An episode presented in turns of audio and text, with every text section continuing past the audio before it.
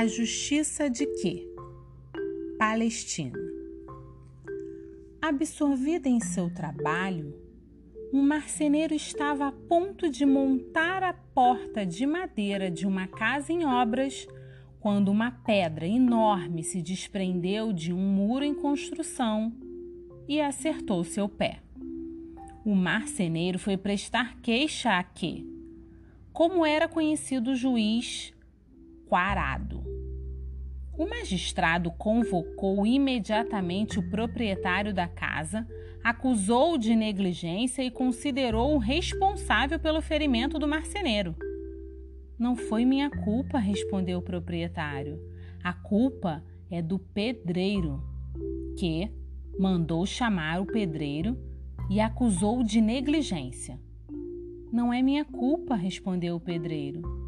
Uma garota belíssima, vestida de vermelho, passou na hora em que eu estava trabalhando. Eu não sabia o que fazer. Que ordenou que procurassem a garota. Quando ela lhe foi apresentada, disse: Respeitável jovem, sua roupa vermelha causou um ferimento no pé do marceneiro. Mas como? Não é minha culpa, respondeu ela. A culpa é do comerciante que só tinha tecido dessa cor para vender. Que convocou então o comerciante e acusou como o único culpado da fratura do pé do marceneiro. Não é minha culpa, se defendeu o comerciante. É culpa do comerciante inglês, que só mandou tecido vermelho no lugar das cores que eu havia pedido. O que você está me dizendo? E que alterou a voz. Você negocia com o comerciante inglês? Pois você está condenado a ser enforcado na porta da sua loja. Os homens do juiz que instalaram a corda em frente à loja e, no momento em que soltaram o corpo do comerciante com a forca no pescoço, ele conseguiu apoiar os dois pés no chão, sem sequer ficar machucado.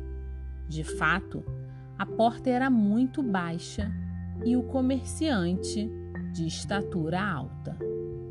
Eles voltam à presença do chefe, que foi logo perguntando: Como é? Enforcaram o homem? Impossível, meu senhor, respondeu um deles. A porta era baixa demais e o homem alto demais. Que leva a mão à confia a barba e, como se tivesse tido uma iluminação, dá a ordem definitiva. Neste caso, prendam o primeiro homem de baixa estatura que encontrarem na rua.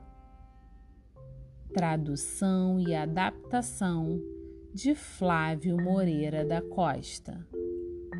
Os grandes contos populares do mundo. Bons sonhos.